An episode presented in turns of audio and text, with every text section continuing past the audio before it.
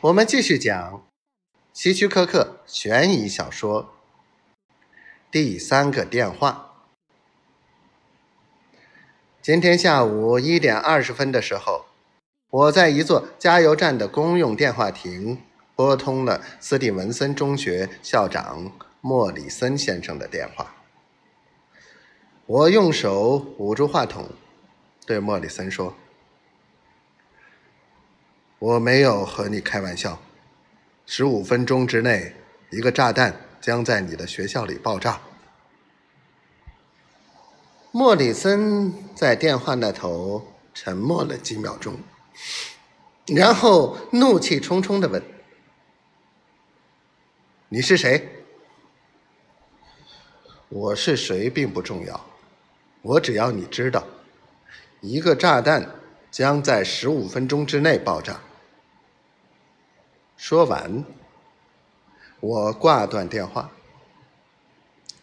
我从电话亭走了出来，横穿过马路，回到我工作的警察局，乘电梯来到三楼的值班室。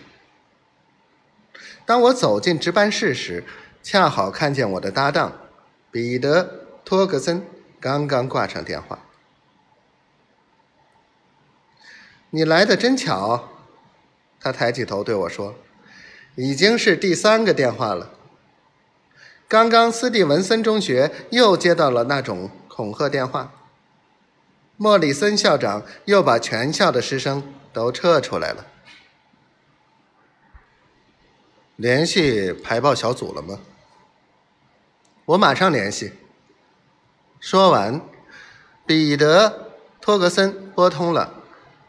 幺二幺房间的电话，将情况向他们做了汇报。斯蒂文森中学共有一千八百名学生。当我带着警员到达学校时，一千八百名学生都在老师的带领下被疏散到了校园里。在前两次接到恐吓电话的时候，学校老师曾经问过我，遇到这种事情。该怎么办？我教他们要把学生们迅速疏散到离大楼至少二百英尺外的地方。看来这次他们照我说的做了。莫里森校长看见我们到来，便从人群中朝我们走了过来。莫里森校长身材高大，头发灰白，鼻梁上架着一副无边眼镜。他说：“